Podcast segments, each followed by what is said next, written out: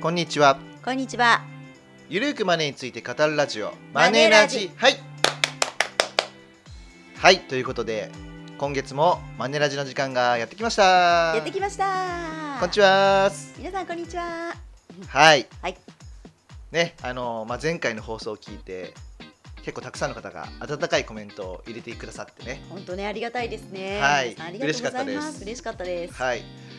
でたくさんねいただいたんですけども、うんうんまあ、マネラジはねちょっと今月は月1回で すいませんということでちょっとねなかなかね今月は忙しかったそうです怒ね。涛のはい。忙しさで、はいまああの我々がねあの8月末、まあ、今ね収録が8月28なんですがちはいょっと30からうん9月1日は夏休みをいただこうかなというところもあって、はいまあ、バタバタしておりましたはいはい。すいませんでしたねすいません。はいで本日のテーマはですね、まあはいちょっといろいろと考えて悩んだんですが、うんうん。まあ、今回はふるさと納税にしようかなと思っておりますふるさと納税。はい、まあ、前回ね NISA でしたから、うんまあ、連続で NISA にしない方がいいかなというところもあっうんて、うん。はい、はい。ふるさと納税にしております。はい。はい、で本日のテーマは、うん一1年の中でふるさと納税の最適なタイミングはいつなのか、うんはい、そして、まあ、2023年分はうん9月中にやった方がいいのは本当なのかと、そうですね。はいまあ、9月末までにやった方がいいのか本当なのかということですね。んんはい。はいで皆さんね、あのうん2023年のふるさと納税はもう済まされましたでしょうかねどうでしょう皆さまだやってないっていう人がほとんどでしょうねん。はいまだやってないです。はい、そうですよはねい。まあ多くの方が、うんえー12月にやってるっていうデータがありますね。はい。うん。まああの1年間のうちに、うんえっ、とふるさと消費数だと、まあ12月に3から4割ぐらいが集中していうんるうんというふうに言われております。なるほど。はいははいい。で、えっ、とこれね、あのー、9月中までにやっといた方がいいというのがあります。はい。まあそれはなぜならば、うん。まあ10月からふるさと納税のルールが変更になるからなんですね。そうですね。うんはい。でルール変更になってどうなるのかというと、まあ、いわゆる改悪うん。が起こりそうだということです。はい。はい順を追ってね説明していきたいと思いますが、はい。えー総務省がですねふるさと納税に関する現行現況調査結果によりますと、はい。ふるさと納税の金額は利用者数は年々増加しておりまうす。んうん。はいまあ、この前ね菅さんと、ねはい成田さんの対談あがー動画でね出てたんで見たんですけども、はい。もう1兆円を上回るんじゃないかとすごいですよね。言われておりますうん。はい、そしてね人数としては、えー、900万人ぐらいいいるんですけれども、うん、すまあ、ごふるい。さと納税はね、あのーまあ、節税ではなくて、はい。税金、うんまあ、皆さんねあの住んでるお住まいに住民税払ってると思うんですけども、はい。まあその住民税の2割をうん。違う地域に、うんまあ、預け替えるようなはいイメージですね。そうですねま。あ、それははい寄付という行為を通じて、まあうん後からふるさと納税で、まあ、あのワンストップ特例または確定申告することで、はいまあ、自分が納めている住民税を違うところに移すような、うんまあ、そんなイメージになっております。はい。はい、でこれがですねあの6月に総務省が発表したのがふるさと納税の時期指定に向けた見直しというのが発表されまして、うん。はい、で改正点2つあるんですが、はいまず1つ目がうん結構大事なんですが、はい。募集適正基準の改正ですね。ははい。今は返礼品というのは、うん調達費用の割合としましては寄付金額の3割以下というルールになっています。そうですね。は、はいい。でこれがね経費の総額は寄付額の5割以下にするってういうん5割ルールというものも定められています。はい。いいですかはい。返礼品の割合は寄付金額の3割以下にしないといけない。三割以下。はい、そして経費の総額は寄付金額の5割以下にしないといけない。五割以下。うんは。い、これはもう現行定められているものなんですけども、はい。でもですねその前日のふるさと納税に関する現況調査結果によると、うん。 2022年度のふるさと納税の寄付額に占める経費の割合は、はい。えーまあ、やっぱりねあのいろいろ調べた結果46.8%になってたんですようんうんうん。だから5割以下になってるからいいじゃないかということなんですが、ですが。はいこの経費の中にはねうん。ふるさと納税ポータルサイトの利用手数料とかあー寄付金。受領書の発行費用とかうん。ワンストップ特例制度の事務費用などが含まれていなかったんです。組まれていない。そううん隠れコストが結構あったわけです、なるほど。そうすると、うんこの5割ルールを守れていない自治体が結構あったとうん。いうことが分かっちゃゃったわけうですね。はいはい。うん、でそういった隠れ費用も含めて5割ルールにしてくれと絶対にやれよというふうなお達しなので、いやー結構きついですね、はい、ということは各自治体はどうするかですよね。どうするかはいうん募集にかかる費用をうん圧縮するのか、うん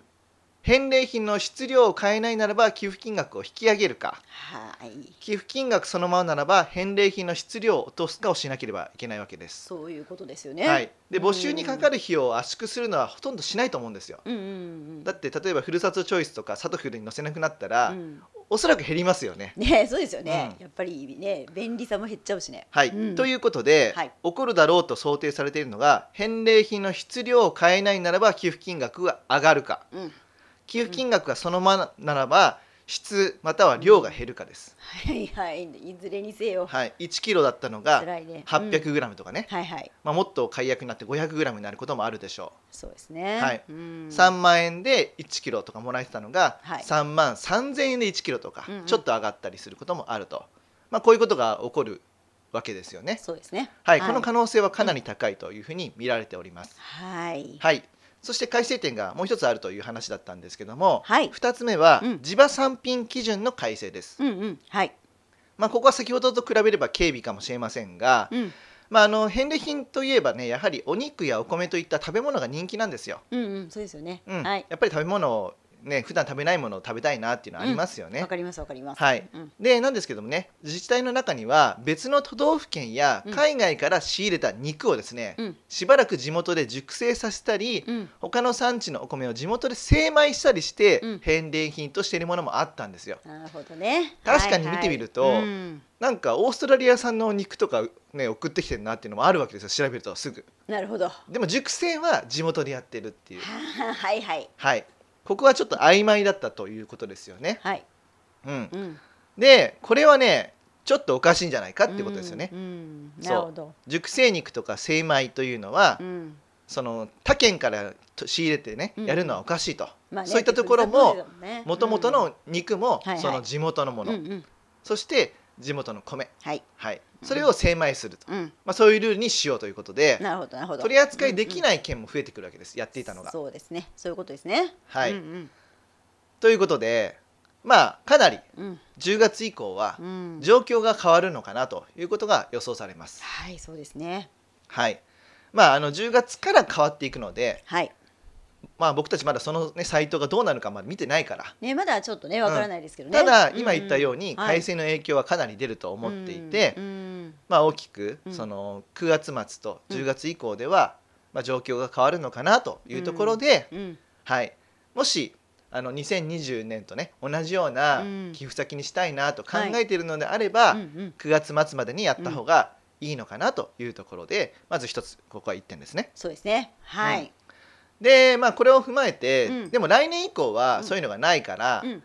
じゃあいつこう最適なタイミングってあるんですかっていうところも考えていかないといけないじゃないですか。そうですねははいい、でも多くの人は先ほど言ったように年末にしていることが多いんですよ。うんううんんうんうんまあわかる感じはしますよはい、でふるさと納税を年末にするデメリットがいくつかあります。はいはいまあ、5つぐらい挙げようと思うんですけども、うんうんうん1つ目ははいギリギリだとね本当にギリギリだとサイトがつながないです、繋がらないうんうん確かにうんやっぱりアクセス集中して、はいなんか遅いうんとかうん最後まで行ったのに、うんうんクレジットカードの決済のとこだけでつまずいちゃったとか、はいはいはいはいはいうんなそういうのもあるわけですよね。はいはいはいわかりますまあその12月31のうん日付変わるまでは OK なわけじゃないでそすうかそうそうそうですよねだから翌年にずれてしまうってこともある、本当にギリギリだとね。はいうん、でデメリットの2つ目が、うんワンストップ特例の手続きまで日がないっていうあーはいはいはい、あのー菅さんがその動画で言ってたのは、うんうんワンストップ特例を導入してから凄まじくふるさと納税を利用する人が増えたっていう話なんですよなるほどだから、うんやっぱり確定申告は手間で面倒くさいからやらないっていう人は多かったんです、わかるわかるまあ、そんなワンストッププ特例というのは、はいまあ、1年間で5自治体以内であれば、うんはいまあ、あと会社員とかね、うんうん公務員であればできるものなんですけどもはいあのこの特例の期限がですねうん翌年の1月10日なので、うん年そうです末ねギリギリにやっちゃうと提出が間に合わないということもあるわけです。うんうんうんうんまあ、間に合わなくてもね、はい確定申告すれば控除は受けられるんですが、ままあそうですけどあねその時間のとねコスト、うん労力がありますよということです。うはいんそして3つ目なんですけども、うんえー返礼品の数量限定とかうん締め切りうん。などに間に合わなくなっちゃいます。あ、わかりますそれ。そうなんですよね、はいで結構皆さんね年末にしかふるさと納税やってないってなると、うん。あのそれまでに結構ね締め切りになってる人気商品がいつのタイミングでうん。締め切りになってるのかとか知らないですよね。そうなんですよ。私まさに昨年それだでちょっと逃したやつあったんですよ。そうそうそうそう、はい。あのー例えばね奈良県の生駒市がうんうんはいレインボーラムネっていうのをうんやってるんですよこれすごく人気で、うんうん。 最短8分で品切れになることもあるんですねすごい。まあこれはいつやってもじゃあ最短8分だから無理じゃないかってうんうん話なんですけども、はいはい。まあそうじゃなくても例えば、まあ、新潟市の三条市かなスノーピークのキャンプ用品なども品あ品切れになったりとかねなるほど。はい、でこれ後から補充になったんででちょっとできた人もいるんですけどうんうんも、うんうんまあ、そういうのとか、はい。福島県福島市の桃とかもねあの年末には品切れになっちゃうんですよ、うん。人気があるんですけどうんも、うん、確かに美味しいですもんね。そうそうそうそう、んということで、うんまあ本当も本当はねもっと人気のある商品とかあるし、うん、美味しい商品とかもあったりするんですけども、うんうんはい年末にやっていると、そういったところには寄付できなくなっちゃいますよということですね。はい、これ去年実感しました。はいうんで、まあ、デメリット4つ目なんですけども、はいまあ、今の話とちょっと若干かぶるところはあるんですが、はい、 まあだから、ね、返礼品に妥協しやすくなっちゃいます。まあいいやみたいになりますよね。そうそうそうはいはいんそんなに欲しいわけではないけど、うんうんもう期限迫ってるし、はいはい、もったいないから、まあ、これでいいやっうん、てなっちゃうわけですよね。はいはい、そうですうよね。ん、でと届いてあこれ商品微妙だったみたいなのもあるわけですよ。はい、うんでそういうのはもったいないなというところでございます。わかりますわかります。はい、そしてデメリットの5つ目が、はい、 えーたくさんの返礼品が一度に届いてしまう状況が起こります。はい確かに。そうまあ、あ結構ねあの所得が高い人だと、はい、もう冷蔵庫冷凍庫に入りきらない量が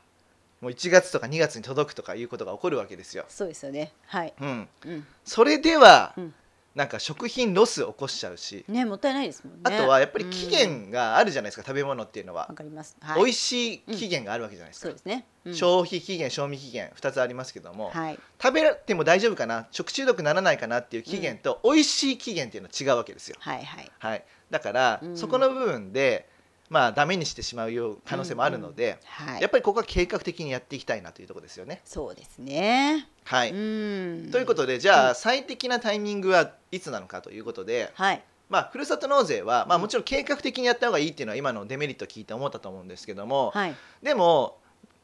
もっと、まあ、そのポイント還元がたくさん受けられたら、うん、さらにいいじゃないですかそ。うですね。まあ、節税効果はないですよね、うん、うん、でそもそも自分が払ってる住民税を預け替えるだけだからい節税効果はない、うん、うん、だけどもクレジットカードとか、まあ、あとはスマホ決済うん、とかで寄付するわけだからポイント還元は受けられるわけですそうですね。そのポイント還元がうんうんもうたくさんあるようなキャンペーンうん、うん、うん、各サイトでやってるんです、はいはいはい。はい、うんしかもこれは月によって、まあ、うん毎月やってるところもあるんですけども、うん、還元率が結構違うんですあ、なるほどね。はい、僕は今年結構チェックしてたんですけども、はいはいまあ、大体5%とかのキャンペーンは毎月やってるんです、はいはいはい。でも月によってはうん10%超えてるとか、うん20%近いのとか、うん、ちが結構違いがあるんです、結構すごいじゃないですかね、十パー二十パーだったらそうそうそううん、まあ、あの最近のキャンペーンは、はいクレジットカードで納付っていうよりはうん、結構ねキャッシュレスのそのスマホ決済はいはい。が多くなってますねなるほどでねス。マホ決済とはちょっと違うんですけども、ん AmazonPay がまずあって、はいはい。でスマホ決済は PayPay 楽天 PayD 払い、うんこういったものがあの対象になってます、うんそうクレジットカードがなくなってきてます最近、なるほど。はいあまあ、クレジットカードドで皆さんがやるのは当たり前なんですけども、はいそこのキャンペーンに含まれているのはスマホ決済多分スマホ決済の人たちがあ、事業者がね。そうお金払ってるってことですよねはいはいおそらくねうんうんうんうん、ははいい。なるほど。なのでそういった還元祭還元キャンペーンをやっている時期を狙おうということですあーでもねいいですよねだって10パー20パーはねポイントついたらやったそうーそうってそう感じそうですよね。うんでたおそらくなんですけども、ん、 8月と9月は結構他の月と比べてキャンペーンは大きそうだなっていうふうに思ったんですが、うん、まず8月今やってるキャンペーンをはい少しご紹介しますと、はい。古波はね、うんメガ還元祭りというのをやってますもうなんか名前からしてすごい。はいこれは事前エントリーの上対象商品に AmazonPayPayPay 楽天 PayD 払いで支払いを行うことで合計最大20%分の古ナビコインがもらえますおお。はいえー8月のやつあ8月のやつはね9月3日までが対象になってますねはいはい。このメグ半減祭りは、うんでフルナビコインは、はい Amazon ギフトカードとか、うん楽天ポイント D ポイント、うん PayPay 残高うんに交換できて、普段の買い物などで使うことができます、おいいじゃないですか。そうなんですこういうのって、うん。年末ギリギリだと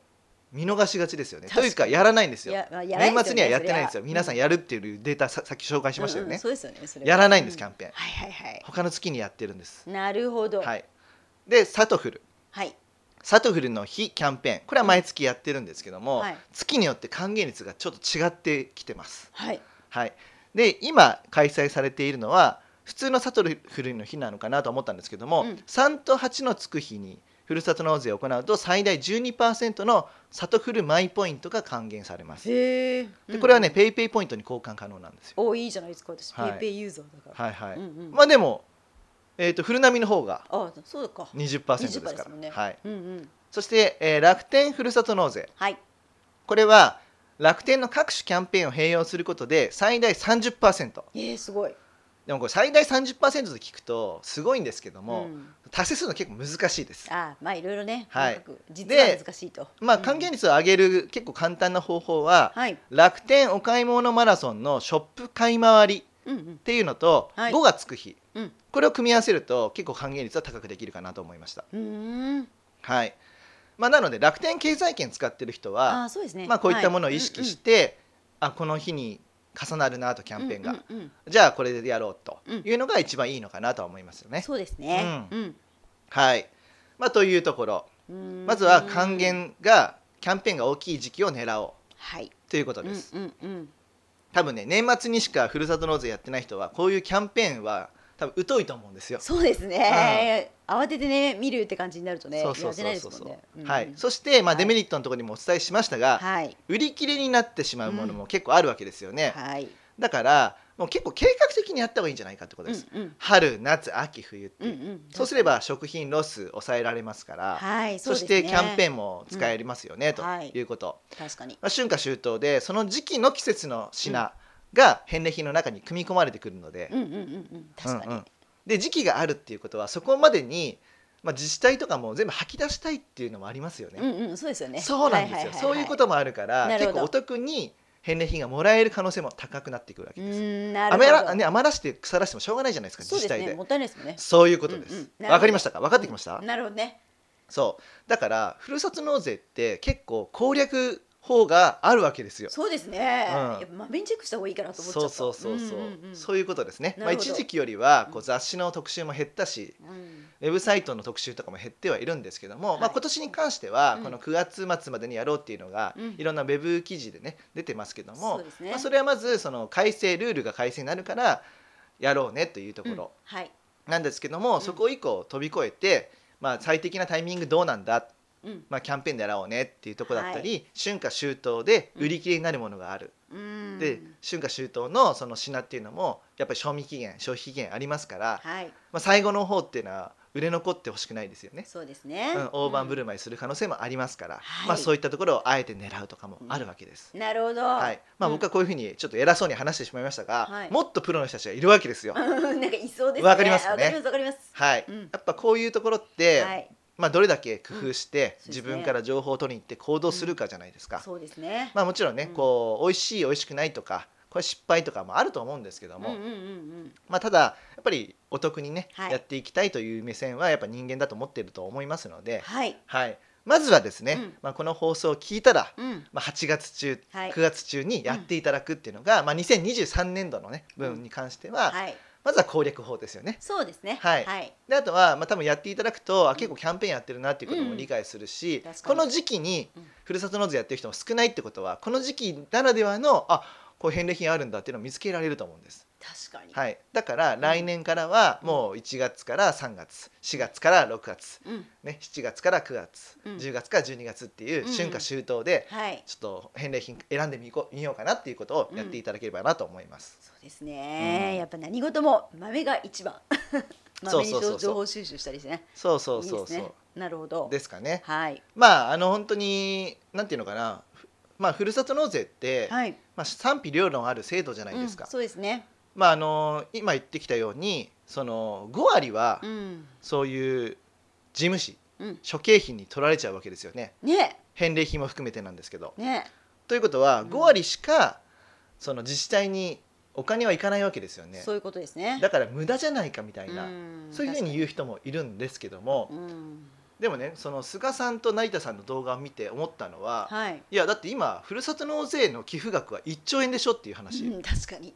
うんその半分しか自治体にお金が入ってなかったとしても、うんでも発送費用とかの中には返礼品とかの品が入ってるわけですよねそうですねいろんなお店の人たちのうん商品が入ってるわけですよね、はいはいそこでまず仕事作ってるじゃないですか確かに確かに雇用を作ってるんですよ、うんうんうん市場を作ってるんですよ、はいはいこれすごいことですよねそうですねはい、うんそしてそこの地場産品の品が美味しいって言った時に、うんそこに観光に訪れてまうた宣伝できるじゃないですか、確かにそうですねですよねうんちゃんと雇用仕事を作っていて、はい市場を作ってるんだってことです、うんこれ素晴らしいことだと思いませんかそうですねそう地方創生だって言っても、うんやっぱりどういうふうにやればいいのかって難しいじゃないですか、難しいですよね、うんまあ、観光とかっていうインバウンドうっんていうのは、まあ、外国人にこうアピールしないといけないっていうでかつ町の姿勢はありますはいでそれ以外でうん日本人の中だけでも、うんなんとか雇用とか市場を作るのは何かっていうところで、うん賛否両論はあったんですがうんふるさと納税をすることで、ね、うん雇用も作れてるしうんかつ商品もアピールする場もできるわけじゃないですか。うんだから素晴らしい取り組みだなと思うんですよ。うんうんそうですねそう半分しか寄付した金額のうち自治体に振り込まれないじゃないかじゃないんですよう。んいいじゃないですか。うんそうでかつふるさと納税をやった人たちもね、うんまあ、返礼品がもらえることで嬉しいですよね。ねやっぱり届くと嬉しいですよねそうそうやったーとかね思いますもんねそうそうそうんで1兆円になってるんですけども、うんまだ利用してる人が900万人しかいないんですこの事実確かにそうなんですもっとふ増えてくると思いません2000万、うんうんうん3000万ってそうですよねそうすると、うんもっともっと倍増していくと思いませんか確かに確かにそうなんですうんはいそうやって、はいやっぱり、ね、国とかも考えてるんですようんいろいろとねはいはいいやいろいろとねこう制度ができた時に文句言う人いますけども、うんもうちょっとねうん自肯定を考えてほしいんですよ、うん次の次の次の次はいはい日本はどうなっていくのか、うんそうそういう視点が大事なのかなと思います。そうですねやっぱりね、いろいろこう文句ばっかりっていうんじゃなくってね、うんうんなんどういう意図で国がやってるのかとかねそうそうまあ、そういういい側面も見ながらねそうそう判断していきたいですよね。そうですね、うんまあ、結構ね専門家お金のはい専門家の中にもそういう人がいるんです、うんでも、はいまあ、僕たちもね気をつけないといけないなということで、うんうんもっと先のはい視点を持つ顔を上げる視野を広げるうん、これは本当に、まあ、お金だけじゃなくて仕事にも通じるし、はい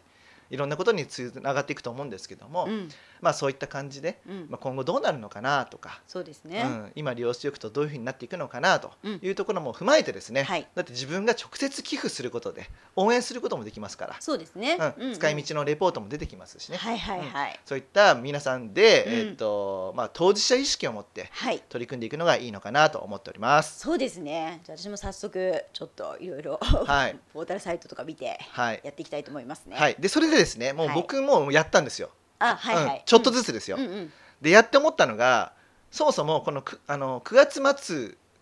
とかの前にうんインフレで、はいはい、インフレでね寄付金額がちょっと上がってたりとかなるほど内容量減ってるなっていうのはもうすでにありました。はいはいはいもうそこはねちょっと悲しいんですよ。うんまあねだから3万五5千円だったのが3万7千円になってるとかなるほど内容量がちょっと減ってるなっていうのはうんうんもうすでに起こってます、はいふるさと納税の世界でも、なるほどねはい、そこはちょっとね、ね、あのご了承いただいた上で、まあこれはねあのもこうれ仕方ないところですよねねそうですねはいでも多分それよりもその10月以降はもっうんとうん悪くなっているってことでしょうから、うんうんはい、早めにやっていただくのはいいのかなと思っております。はいはいじゃあこんな感じで、うんえー本日の解説パートは終わりにしたいなと思うんですけども、はいちょっとここからね雑談で、はいはい、いきたいんですが、うんうんまずはねちょっとお知らせさせてください。はいお知らせです、はい、あの9月の17日にうん、日曜日、えー日曜日です、はいはいのお昼の1時からはい1日1分読むだけ身につくお金大全100改訂版のうん出版記念イベントを行います、イエーイはい法輪丼書店、えー高田の馬場店はいはいここで行う予定ですが、えーセミナーが45分ぐらい、うんまあ、セミナーなのかトークイベントなのか、うんうんちょっとここはまだ詰めていく途中なんですけども、はいそして15分の質疑応答、うん Q&A タイムですねはいここはまあ書籍に関わらず、うんまあ、最近の動向でもいいですいろんなあの質問していただいて大丈夫です。はいで終了後は、うんまあ、ご希望の方はね、うん書籍にサインをいたしますのではいそうですね、はいまあ、うん僕たちの変なサインでよけ れば、連絡さえよけれ ばはい、ぜひもらいに来ていただければと思いまはす。遊びに来てくださいぜひ、はいで、えっと、参加方法なんですけども、えーこの法輪堂書店さんのホームページにあの細かく書いてはいるんですが、うん法輪堂書店さんの店頭、はいもしくは法輪堂書店さんに電話うんあとはメール、うんでいずれかのもので参加のご予約をいただいてはいイベント当日うん開始時間までに、法輪堂書店高田の馬場店の、え3階レジカウンターにて対象書籍、まあ、この「お金大全100」の改訂版はいをご購入するか、はいまあ、もうすでに持ってるよという方は、この参加費用の1000円、はいはい、このどちらかをすることによって、うんうん参加券がもらえるということでございます。はい、はいうん